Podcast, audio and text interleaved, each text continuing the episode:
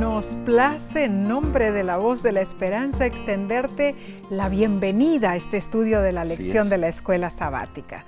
Cuán hermoso es tener tu compañía, ¿no es cierto? Si estás en las redes sociales, escríbenos.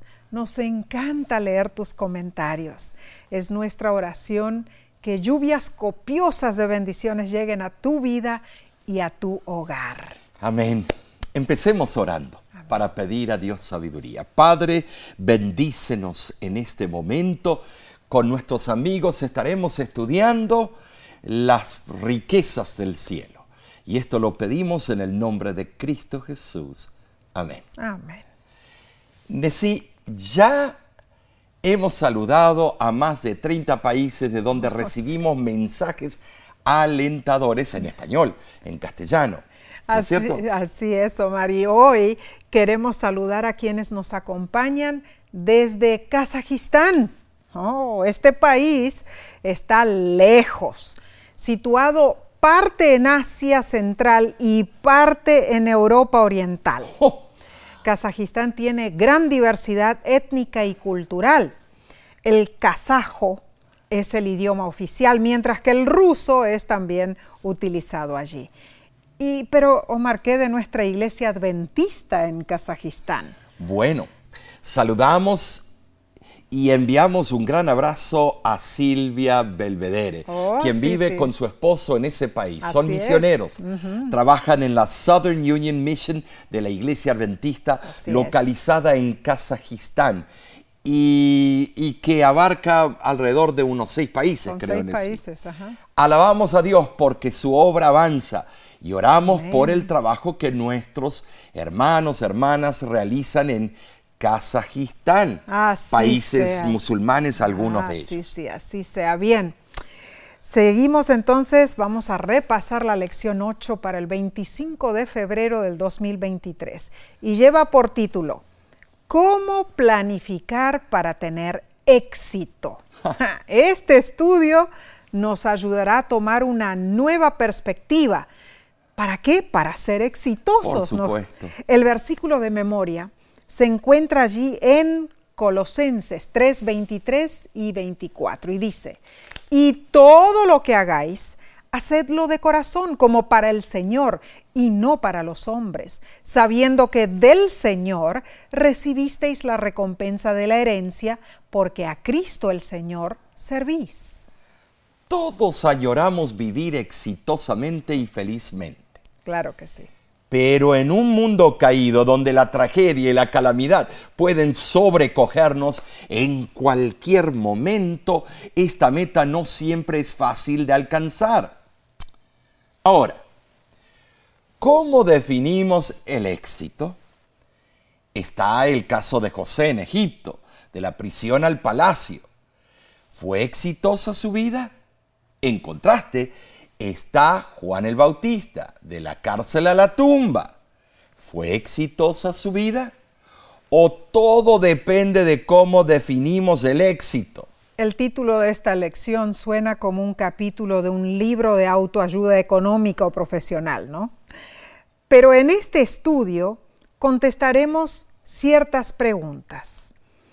¿Cómo evitamos concentrarnos solo en nosotros? ¿Cómo define Dios el éxito? ¿Por qué es importante la planificación? ¿Cuáles son los peligros y las trampas del éxito? ¿Qué es esencial para planificar un buen futuro? ¿Y cómo podemos compartir los valores del éxito con los que nos rodean? Veremos la idea de éxito en el contexto de los principios básicos financieros y de mayordomía. No importa quiénes somos o dónde vivimos, las finanzas son parte de nuestra vida, nos guste o no. Ahora en sí, existen algunos pasos prácticos que aunque no garantizan el éxito, pueden ayudarnos a evitar las trampas y los errores comunes que pueden dificultar nuestra superación financiera y la sierva del Señor, afirma en su libro La Temperancia, página 101, lo siguiente, nunca tendrás éxito en elevarte a ti mismo a menos que tu voluntad esté del lado de Cristo, colaborando con el Espíritu de Dios. No pienses que no puedes, sino di, yo puedo y lo haré. Amén. Dios ha prometido su Espíritu para ayudarte en todo esfuerzo decidido. Además, Omar, allí en Joyas de los Testimonios, tomo 3, página 86 dice, Nada contribuye tanto al éxito como el éxito mismo. Obténgase este por esfuerzo perseverante y la obra progresará. Lo que se necesita es que aumente la fe en Dios. Esa cita es importantísima. ¿Sabías? El poeta irlandés Oscar Wilde escribió lo siguiente. La mayoría de las personas se declaran en bancarrota por haber invertido demasiado en la prosa de la vida. Interesante. Demasiada prosa, demasiada concentración en los detalles y se preocupan demasiado por las trivialidades de la vida. Es cierto, es muy fácil involucrarnos tanto en las mezquindades y en los asuntos triviales despertar, comer, trabajar, jugar, amar y dormir, que ya no buscan nada más. Ni siquiera hay tiempo para planificar y mucho menos para buscar el éxito. Esto mm, debe hacernos meditar. ¿Será que las trivialidades de la vida nos han abrumado tanto que hemos olvidado lo que realmente importa? ¿Será que no vemos más allá del patio de nuestra casa? ¿Será que no miramos más alto que el nivel de la cerca de nuestro jardín? Hermano, hermana, quizá has olvidado que hay algo más. ¿O será que has llegado al lugar donde crees que simplemente no tienes tiempo para sentarte, eh, pensar y planear? todo el estrés de la vida, todas las responsabilidades, todo lo que tienes que hacer, es demasiado. Es tremendo. Mm. Eh, son muchas las cosas que nos agobian eh, continuamente. Pero ten cuidado, tu vida puede convertirse en una rutina y toda la intención para alcanzar algo mejor lo dejas a un lado. ¿Sabes? Tu vida puede llegar a una existencia llena de fragmentos y de piezas de rompecabezas, sin un propósito y sin un objetivo definido. Y la anestesia adormecedora del ciclo repetidor de tu vida puede hacer que te sientas, estoy bien, ok, con las cosas tal como son. Pero recuerda, hermano, hermana, Dios desea algo mejor para ti. Oh, hermanos, cuán cierto es esto. Dios desea algo mejor para todos nosotros. Alabamos su santo nombre.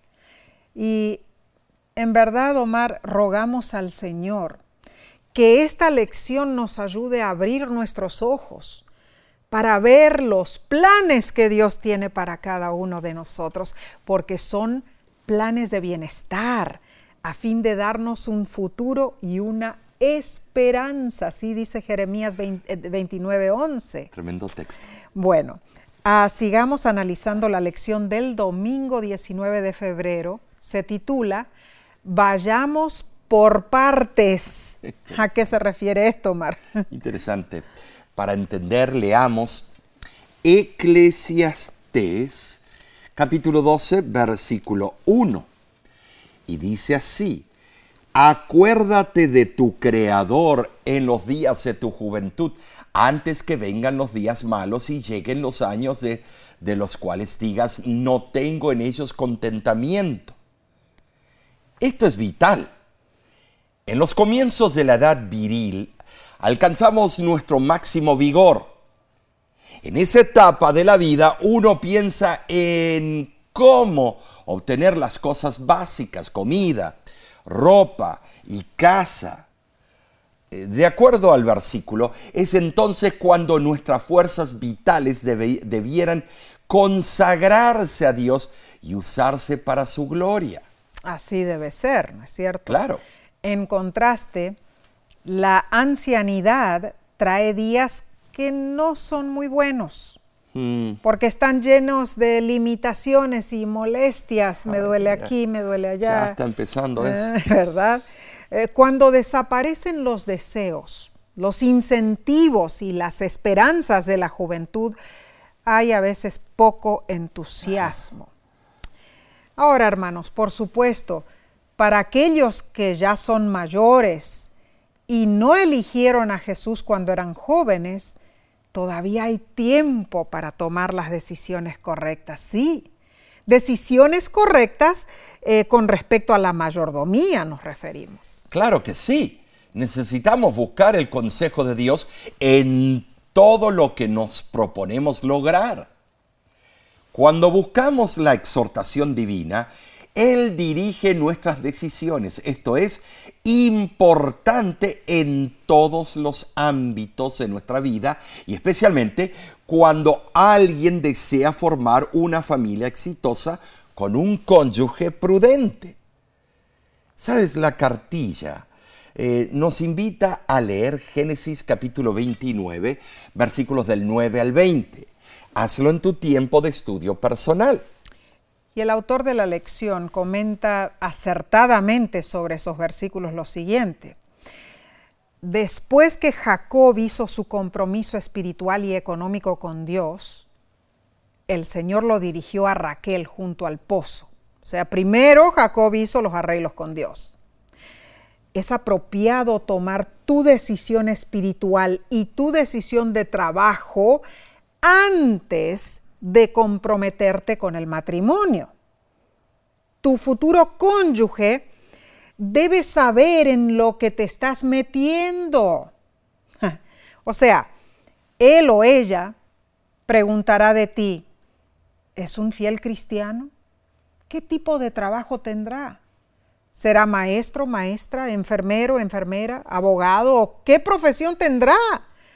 ¿A qué tipo de vida me comprometeré?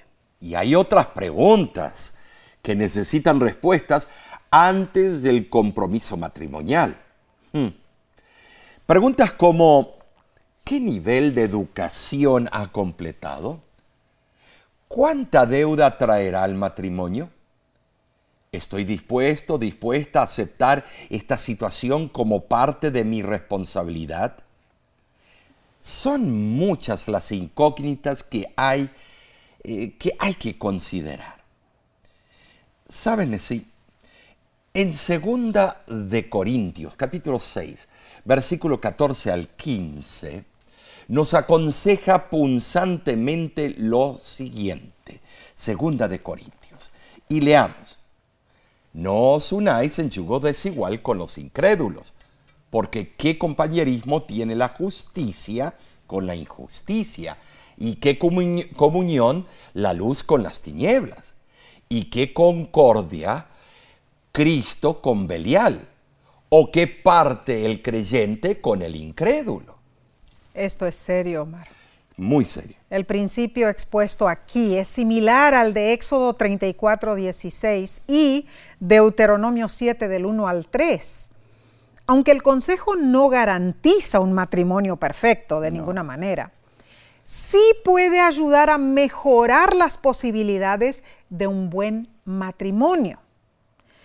La diferencia en ideales, hermanos, la diferencia en conducta entre los cristianos y los que no lo son, entre creyentes e incrédulos, es tan grande que establecer cualquier relación estrecha con ellos, ya sea en casamiento, en negocios u otra relación, hace que inevitablemente el cristiano se enfrente a la alternativa de quebrantar un principio o de sufrir las dificultades ocasionadas por diferencia de creencias y conducta. Esto es correcto. Y si lo vemos de punto de vista de Dios, nuestro Creador, el participar en una unión desigual es desobedecer a Dios y transgredir con el enemigo. En verdad, La necesidad de mantenernos lejos del pecado y de los pecadores se presenta explícitamente en las Escrituras. Bueno, en el libro de Levíticos, capítulo 20, versículo 24. También en el libro de Números, capítulo 6, versículo 3. Y Hebreos, capítulo 7, versículo 26. Ningún otro principio ha sido más estrictamente prescrito por Dios. La violación de este principio a lo largo de toda la historia del pueblo de Israel resultó en un desastre espiritual. Ahora, Omar, la pregunta decisiva es la siguiente. ¿Elige el cristiano relacionarse con los incrédulos porque lo atraen las, las, modalidades del mundo o por un sincero deseo de ser una bendición para ellos y mm. ganarlos para Cristo. Tremendo. Eh, muchos eh, se, me han acercado con esa situación mm. difícil. Recuerdo a Pablo, le cambié el nombre por razones de privacidad, hermanos. ¿ok? Pablo me dijo, pastor, ella es una buena muchacha.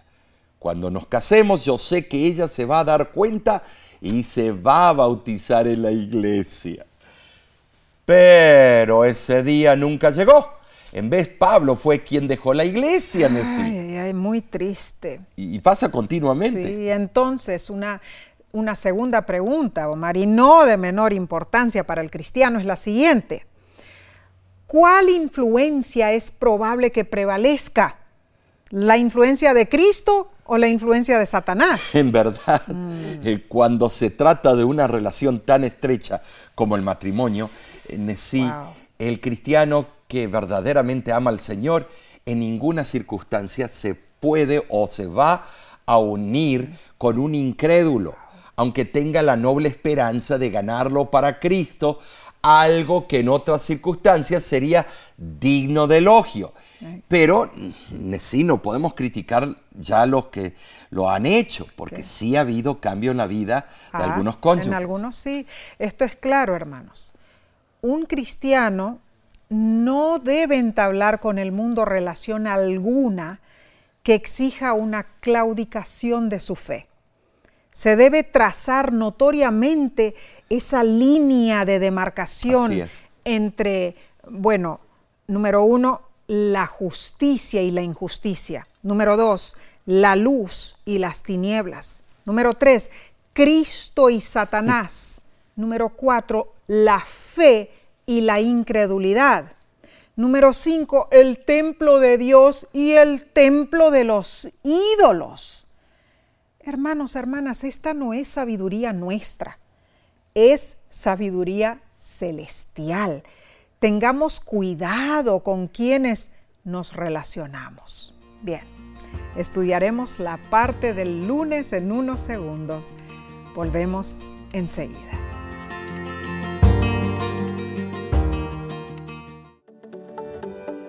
En nuestra aplicación puedes encontrar más contenido como este que te ayudará en tu vida espiritual.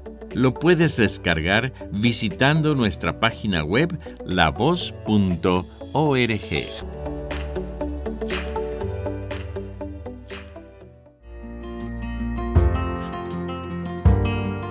Nos alegra que nos acompañes.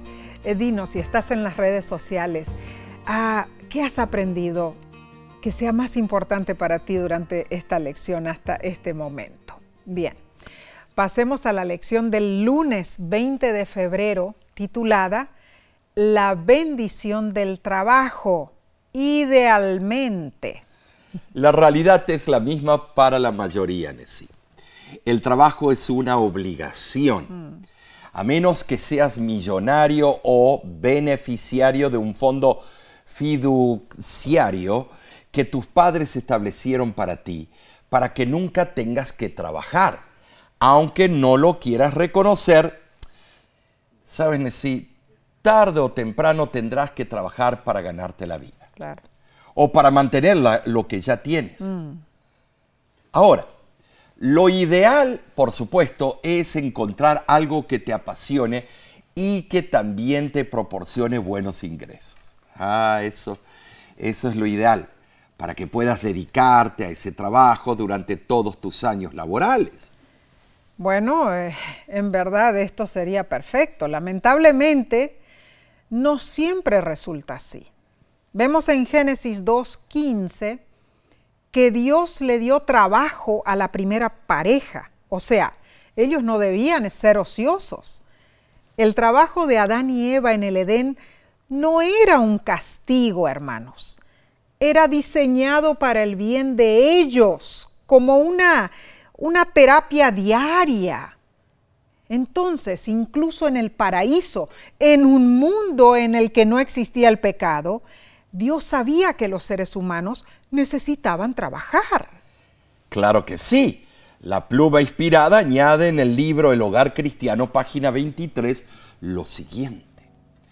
A Adán fue dada la obra de cuidar el jardín. El Creador sabía que Adán no podía ser feliz sin ocupación.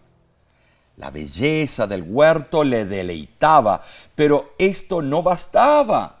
Debía tener trabajo que diera ejercicio a los admirables órganos de su cuerpo. Si la dicha hubiese consistido en estarse sin hacer nada, el hombre, en su estado de inocencia, habría sido dejado sin ocupación. Pero el que creó al hombre sabía que le convenía para ser feliz y tan pronto como lo creó le asignó su trabajo la promesa de la gloria futura y el decreto de que el hombre debe trabajar para obtener su pan cotidiano, provinieron del mismo trono. Más claro imposible, hermanos. Ahora notemos, incluso después de la caída, cuando el trabajo y todo lo demás había sido contaminado por el pecado, Dios le dijo a Adán en Génesis 3:17, maldita será la tierra por tu causa. Con dolor comerás de ella todos los días de tu vida. Prestemos atención aquí, hermanos. Dios maldijo la tierra por tu causa, le dijo. O sea, por el bien de Adán, con la idea de que el trabajo sería algo que él necesitaría, especialmente como un ser caído. Ese versículo expresa vívidamente el arduo esfuerzo que había de añadirse a la gravosa vida del hombre. Esto se refiere específicamente al agricultor que debe trabajar una tierra, bueno, mal dispuesta, obteniendo alimento para sí y su familia. Pero se aplica igualmente a todos los otros oficios del ser humano. ¿Saben? Sí, desde la caída, todo lo que gana el hombre se puede alcanzar solo mediante mucho esfuerzo y por el sudor de la frente. Oh, cuánto esfuerzo en verdad. Con el sudor. Sí, sí, sí, es cierto. Sin embargo, debiéramos reconocer, hermanos, que ese castigo fue en realidad una bendición disfrazada para los seres pecadores. ¿Por qué? Porque cuando trabajamos es mucho menos probable que pequemos que cuando pasamos nuestros días ahí haciendo nada en la ociosidad el esfuerzo y el trabajo desarrollan el carácter y nos enseñan humildad y cooperación con Dios. Entonces, hermanos, esta es una razón por la que la iglesia generalmente encuentra sus más leales miembros en la clase trabajadora. ¿Ya ven? El trabajo, aun cuando es arduo, no debe ser despreciado. Siempre podemos sacar bendición de cada trabajo que realizamos. El trabajo es una de las actividades que más tiempo ocupa en nuestra vida. Y del trabajo humanamente depende la satisfacción de nuestras necesidades materiales. La razón por la cual debemos trabajar es porque en el Sheol o el sepulcro o la tumba no hay obra ni trabajo, los muertos nada saben ni tienen más paga. Eclesiastés 9:5 así lo dice. La clave del éxito de todo nuestro trabajo y nuestro esfuerzo la da Dios al decirnos, todas vuestras cosas sean hechas con amor. Primera de Corintios 16, 14. Y al hacerlo todo con amor, sacaremos provecho de nuestro trabajo. Me llama la atención la vida de Anne Frank, Omar. Anne Frank fue una niña judía, nacida en Alemania, eh, quien vivió solamente 16 años. Tremenda historia. Anne escribió un diario en el que documentó su vida cotidiana mientras ella se escondía con su familia del régimen nazi en un ático en Ámsterdam durante la Segunda Guerra Mundial. Y en su tierna edad, Anne Frank afirmó lo siguiente, la pereza puede parecer atractiva, pero el trabajo da satisfacción. Cuán cierto es esto y es para meditar, ¿no es cierto? Sí, la verdad. El trabajo es indispensable. Claro que sí. Tanto para nuestra felicidad como para nuestra prosperidad. Cierto. El trabajo fortalece al débil, vuelve valiente al tímido, da lo necesario al pobre y hace feliz al desdichado. Sí es. En contraste, la ociosidad es una de las más grandes maldiciones que pueden recaer sobre cualquier hombre o mujer, porque el vicio y el crimen siguen en su estela. Sabes, hermano, Satanás está al acecho, listo para sorprender y destruir a los que no están en guardia, cuya ociosidad le da la oportunidad de insinuárselas bajo algún disfraz atractivo. Eh, Sabes, Satanás nunca tiene más éxito que cuando se acerca al hombre en sus momentos de ocio. Así es, hermanos. Por eso es mejor trabajar. La gracia salvadora es que Dios es el poder detrás de nuestro trabajo. Nosotros dependemos de nuestra propia habilidad o de circunstancias humanas para proveer nuestras necesidades. Omar, en verdad, la fidelidad de Dios es suprema, ¿no es cierto? Ah, su Así poder se extiende mucho más allá de lo que podemos ver. Créelo, hermano. Dios te bendice con tu trabajo. Así que agradecele cada día ese regalo que Él te da. Bien, prosigamos entonces con la lección del martes 21 de febrero. Se titula Los años productivos. La fase en la cual trabajamos suele durar, ¿saben? Sí, unos 40 años, algunos más, otros menos. En esa etapa llegan los hijos. Sí. En esa etapa también se suelen hacer compras grandes como la de una casa, Leslie. Es una etapa, bueno, muy intensa financieramente, ¿no? Así es. La mala administración financiera puede causar rupturas matrimoniales y daños familiares. En verdad, hermanos, la familia cristiana que sigue los principios bíblicos es una familia mucho más estable. El objetivo de los padres cristianos es educar a sus hijos para que se conviertan en adultos independientes y para prepararlos para la vida. ¿Qué te parece? Veamos tres puntos importantes para los padres cristianos.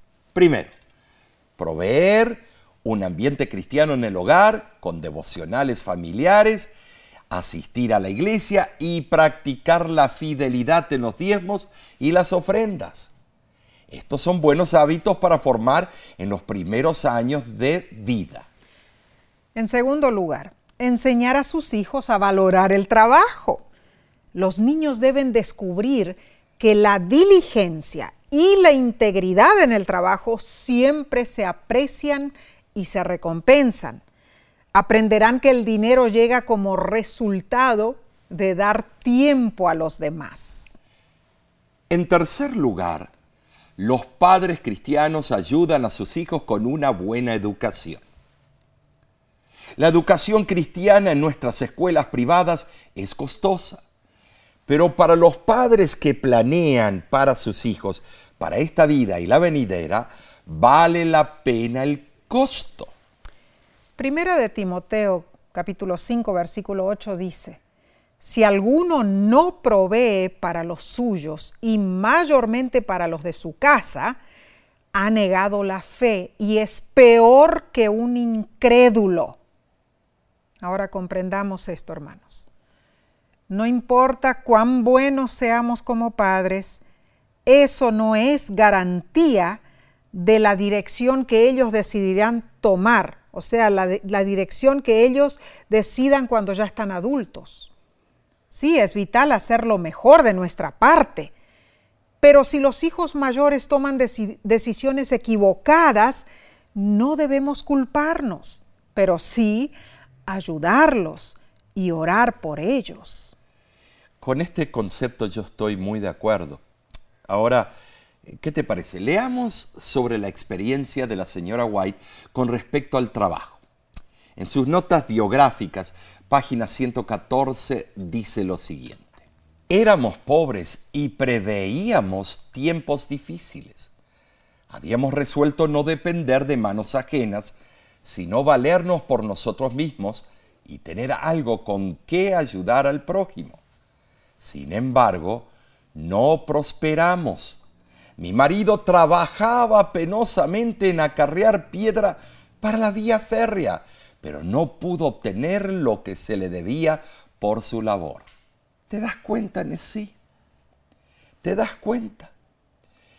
Las arduas experiencias que tuvieron ellos como pareja fue algo increíble, pero también se compara a lo que tenemos nosotros mm. y tú, hermano. Claro.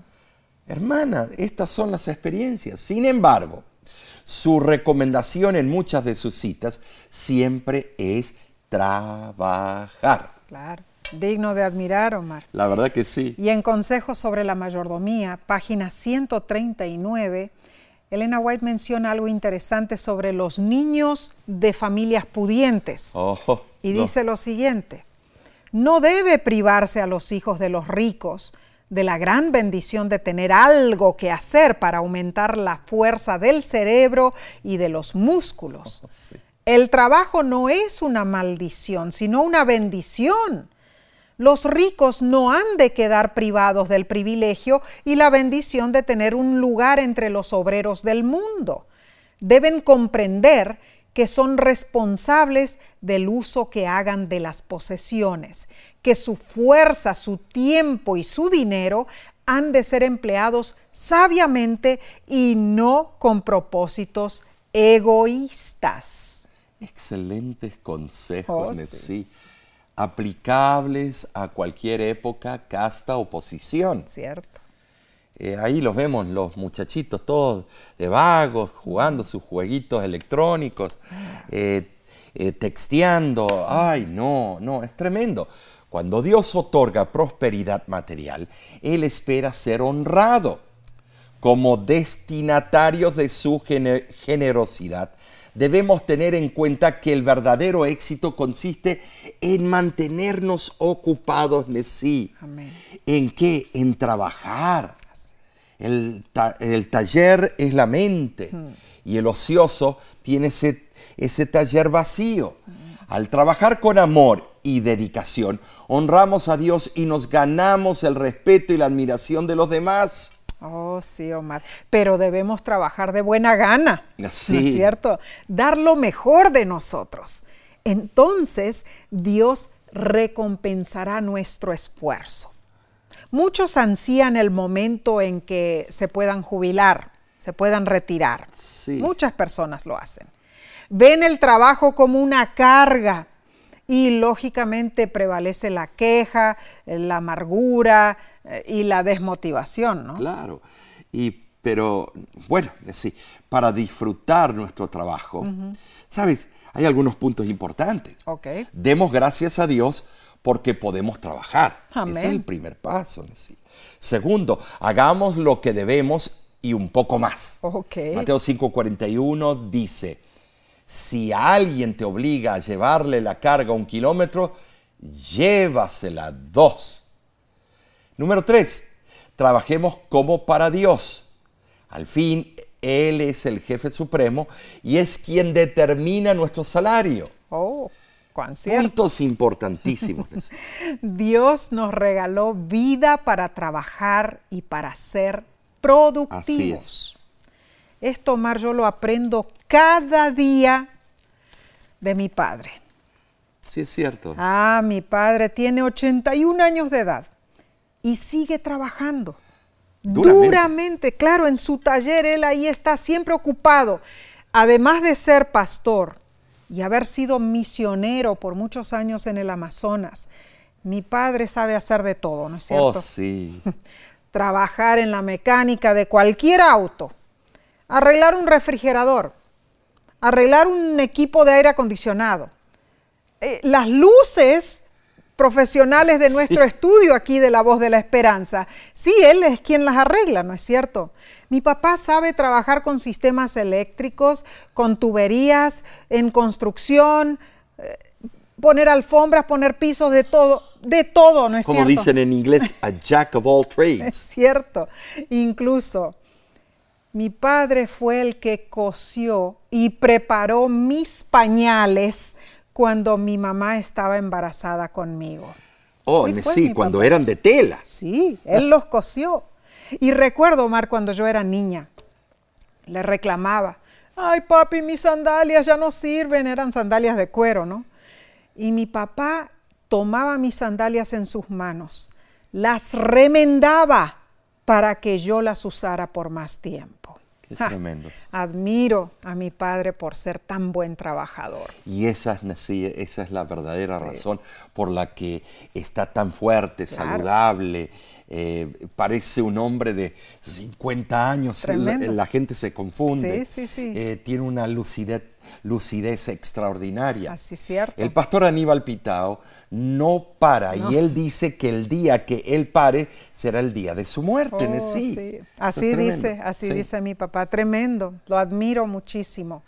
Hermano, hermana, anímate, sigue adelante, aprovecha tus años productivos a lo máximo y alaba a Dios. Así serás bendecido. En unos segundos continuaremos con el estudio, estudio perdón, del miércoles. Volvemos prontamente, no te vayas.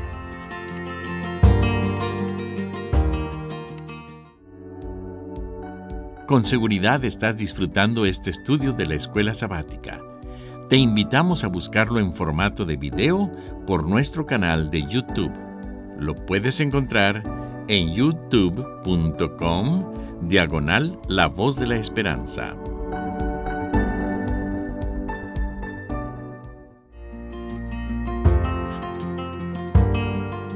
Esta temática está interesantísima, Sí ¿no es es. cierto? Así que saquemos provecho de cada consejo. Vayamos a la lección del miércoles 22 de febrero titulada Trabajar con integridad. Bueno, una fase importante de nuestra vida exitosa es n- sí, la última fase. Tiene el potencial de ser la más placentera si las decisiones de los primeros años han sido sabias, sabias y, y no se han arruinado por eventos, bueno, inesperados. Claro. En una situación ideal, los padres ya criaron a sus hijos y son adultos independientes. Claro. La casa ya está pagada. Las necesidades de transporte están satisfechas. Quizás tengan un auto propio, ¿cierto?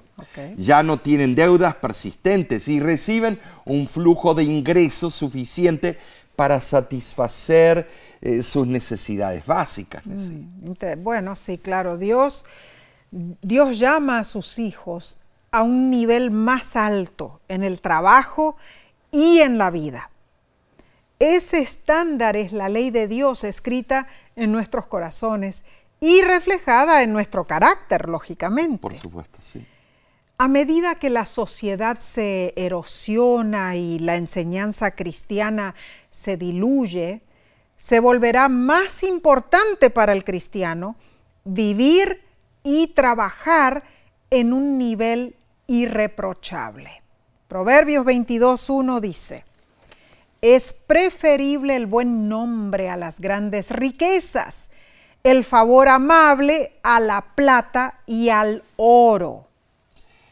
La Biblia registra casos de patrones que reconocieron que eran bendecidos por tener, bueno, un empleado piadoso. Cierto.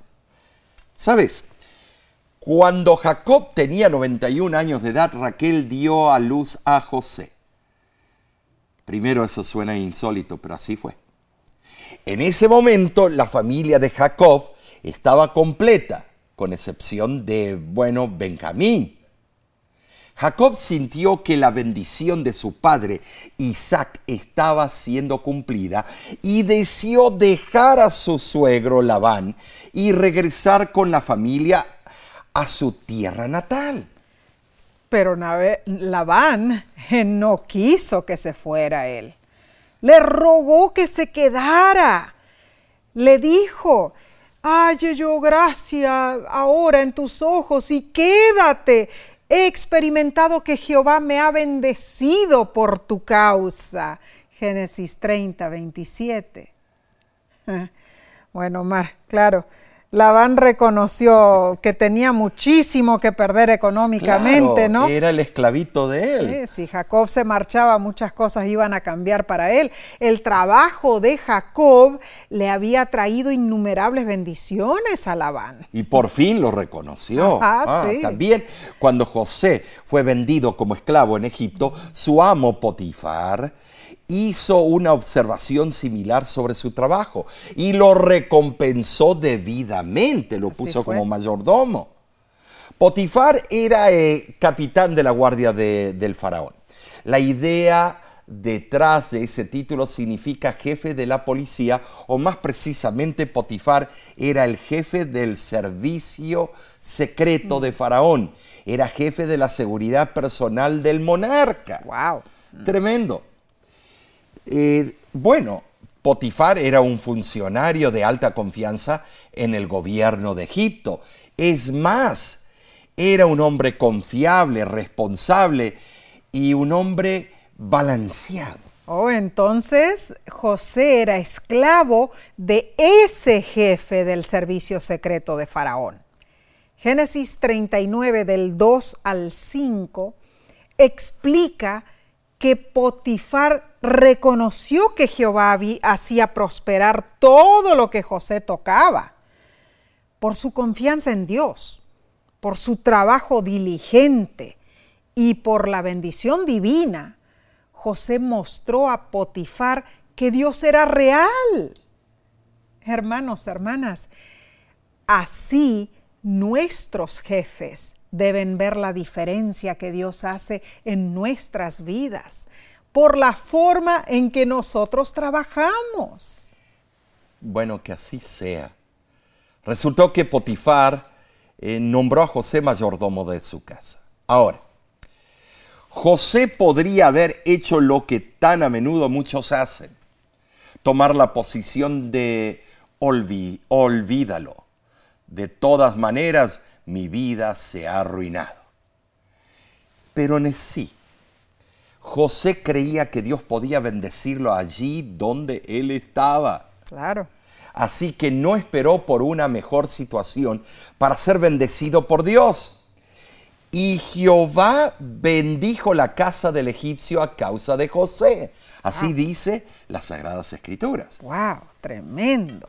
Imaginémonos a José como una persona que trabajó arduamente, hermanos. Cuando llegó a Egipto, él estaba en gran desventaja, ¿no? Sí es. Solo tenía 17 años de edad. No conocía el idioma egipcio, la cultura, las costumbres, ni las maneras de hacer negocios en esa nueva tierra. Tuvo que levantarse temprano, quedarse hasta tarde para hacer su trabajo y aún más para aprender las formas egipcias. Cuán bien habrá hecho José su trabajo para ser así recompensado por su jefe, ¿no? Claro, a ambientarse en una nueva cultura, su forma de comer, hablar, hacer chistes, lo que sea. Difícil. Martín Lutero mencionó a José con el siguiente comentario. Por lo tanto, José no solo fue bueno y casto, y no solo presentaba con diligencia oraciones a Dios por su amo, por el rey y por toda la tierra de Egipto, sino que también era un supervisor muy vigilante y un administrador de las tareas domésticas. Bueno, Mar, a ver, ¿qué habrá hecho José? Quizá se aseguraba de que la casa del amo estuviera siempre limpia, que sus animales y plantaciones siempre trajeran buenos o, bueno, ganancias económicas. Así es, sí, claro. Se encargaba de hacer astutas y sabias negociaciones con los mercaderes que venían a la casa de Potifar. Bueno, ¿cuántas cosas más habrá hecho José? Todo estaba en perfecto orden. José era un trabajador ideal. Y se lo ve en el testimonio del propio jefe. Claro. Eh, es increíble. Pero, ¿qué de nosotros? ¿En nuestro trabajo y administración financiera debemos obrar de igual manera? Claro que sí. sí. Que todo lo que hagamos para glorificar a Dios, a fin y al cabo, Dios nos da el conocimiento y las fuerzas para triunfar que debemos glorificarlo a Dios. Claro, si dependemos de Dios, el triunfo seguramente vendrá, sí. Amén. Tiene que haber esa eh, ligadura, eh, tenemos que estar atados al cielo. Una conexión perfecta. Ahora, debemos hacer de Dios nuestro socio principal para todos los planes en esta vida. Y a veces eso es difícil de digerir. En realidad, hermanos, cada detalle de nuestra vida debe ser tomado en cuenta. Cada trabajito que hagamos, sea un contrato pequeño o un trabajo de largos años. En verdad, Omar, que de nuestros labios salgan la alabanza de Primera de Crónicas 29, del 11 al 12, que dice, Tuya es, oh Jehová, la magnificencia y el poder, la gloria, la victoria y el honor, porque todas las cosas que están en los cielos y en la tierra son tuyas. Tuyo, oh Jehová, es el reino, y tú eres excelso sobre todos. Las riquezas y la gloria proceden de ti, y tú dominas sobre todo. En tu mano está la fuerza y el poder, y en tu mano el hacer grande y el dar poder a todos. Ay, hermoso. amén, sí. Amén. Pasemos, hermanos, entonces al estudio del jueves 23 de febrero. Se titula Buscar consejos piadosos. Y para esto tenemos que ser sabios. Mm. y para ello vamos a leer de un sabio. Proverbios capítulo 3, versículo del 5 al 8. Fíate de Jehová de todo tu corazón y no te apoyes en tu propia prudencia. Reconócelo en todos tus caminos y Él enderezará tus veredas. No seas sabio en tu propia opinión. Teme a Jehová y apártate del mal, porque será medicina tu cuerpo y refrigerio para tus huesos la única posición prudente en sí de un cristiano es confiar en Dios. Él tiene la sabiduría y el poder. Él ve anticipadamente las dificultades que puedan sobrevenir y nos prepara contra ellas. Bueno, en circunstancias adversas, sería una necedad depender de nuestro propio entendimiento. Esto es un hecho irrefutable. Asimismo, es insensatez alternar entre la confianza propia y la seguridad en Dios. Ahora, no confiar en uno mismo no significa que no debamos ejercer nuestra inteligencia, hermanos. No significa que abandonemos la facultad de tomar decisiones. No. Necesitamos ser inteligentes para determinar cuál es la voluntad divina. Se necesita un esfuerzo enérgico y purificado por Dios si deseamos seguir el camino recto. Dice el versículo, Él enderezará tus veredas. La sintaxis hebrea destaca que Dios eh, eh, es el que encarrila y allana el camino de sus hijos cuando ellos lo reconocen en cada fase de sus vidas. Sabes, mira, seamos sinceros, esta es la clave del éxito. Y recordemos, nuestra salud mental se relaciona estrechamente con nuestra salud física. ¿Saben sí? El mejor tranquilizante para los nervios alterados por los apuros de la vida es saber que Dios es nuestro socio en todo lo que hacemos. Una influencia que asegura nuestra felicidad presente y nuestra, bueno, nuestra victoria final. Amén, amén, Omar. Qué verdad maravillosa.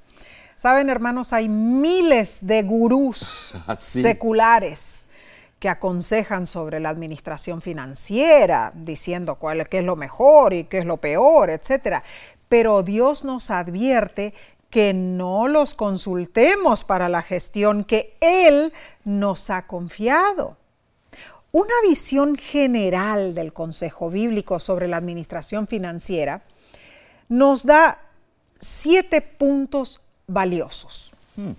Número uno, organízate, desarrolla tu plan de gastos. Proverbios 27 del 23 al 24.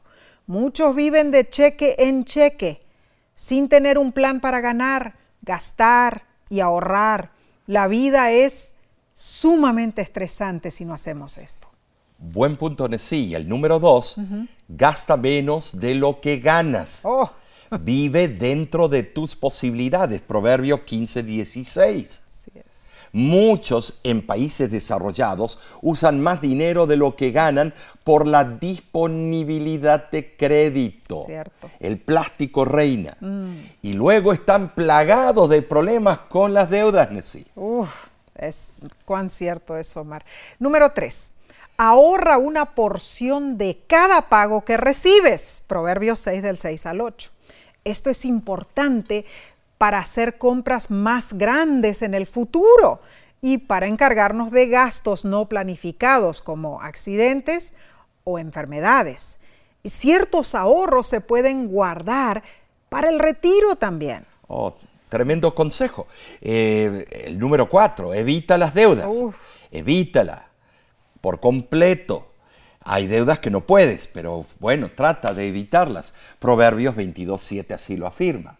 El interés es un gasto innecesario. Sí lo es. Una persona que vive con deudas o con dinero prestado vive hoy con dinero que espera ganar en el futuro.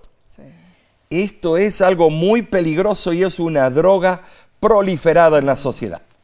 Número 5. Sé un trabajador diligente.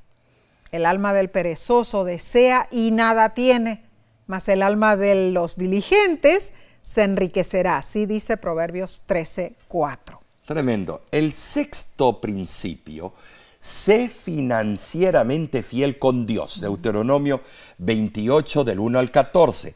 En tu tiempo, léelos, son versículos muy importantes. Ninguna familia puede vivir sin la bendición divina. No, no, no. Y número 7, último. Recuerda que esta tierra no es nuestro hogar. Nuestra administración demuestra cuáles son nuestras prioridades. Mateo 25, del 14 al 21. Por último, leamos algunos consejos del espíritu de profecía. Sabes, en el libro de educación, página 123 y, y 128, afirma lo siguiente. El cimiento de la integridad comercial y del verdadero éxito es el reconocimiento del derecho de propiedad de Dios el creador de todas las cosas es propietario original. Nosotros somos sus mayordomos. Todo lo que tenemos es depósito suyo para que lo usemos de acuerdo con sus indicaciones. No puede ser perfecto o completo ningún proyecto de negocios o plan de vida que abarque únicamente los pocos años de la vida actual y no haga provisión para el futuro eterno. Tremendos consejos. ¿Cómo volaron los minutos, Omar? Tremendo. Bueno, hagamos una retroacción de lo que estudiamos esta semana. Número uno, vimos cuán importante es planificar para tener éxito. Debemos, si es posible, desde nuestra juventud, entregar nuestros planes a Dios. Número dos, comprobamos que el trabajo es indispensable para nuestra felicidad y prosperidad y es una bendición de Dios. Número tres, aprendimos que debemos aprovechar al máximo nuestros años productivos y en el proceso debemos alabar a Dios y reconocer su fidelidad hacia nosotros. Y número cuatro, debemos trabajar con integridad como lo hizo José en casa de Potifar. Ah, bueno, y el último punto, número cinco, no olvidemos de buscar los consejos divinos. Confiemos en Dios. La verdad que sí, este estudio ha sido revelador en el ámbito práctico de la planificación. Así fue. Hermano, hermana, necesitamos ver nuestras vidas como realmente son. Al encontrar arbustos necesitamos que estos ardan con el poder de Dios. Necesitamos ver que el mundo está cargado con la grandeza divina. Así es, Necesitamos ver con ojos abiertos para captar la visión de Dios entre todos los pedacitos insignificantes de nuestras vidas. Y necesitamos aceptar la dirección y el plan de Dios. Solo entonces obtendremos éxito. Amén y amén. Oramos para que este estudio haya sido de gran ayuda en tus planes y que tengas éxito en todo lo que hagas. No olvides comparte estos repasos. Tus seres queridos merecen ser exitosos igual que tú. Y únete por este mismo medio la próxima semana. ¿Cómo se titulará la siguiente lección, Omar? Estudiaremos el tema Guárdense de toda avaricia. Está interesantísimo. Ah, claro que sí. Dios te bendiga y te guarde. Dios haga resplandecer su rostro sobre ti y tenga de ti misericordia. Dios alce sobre ti su rostro y ponga en ti paz.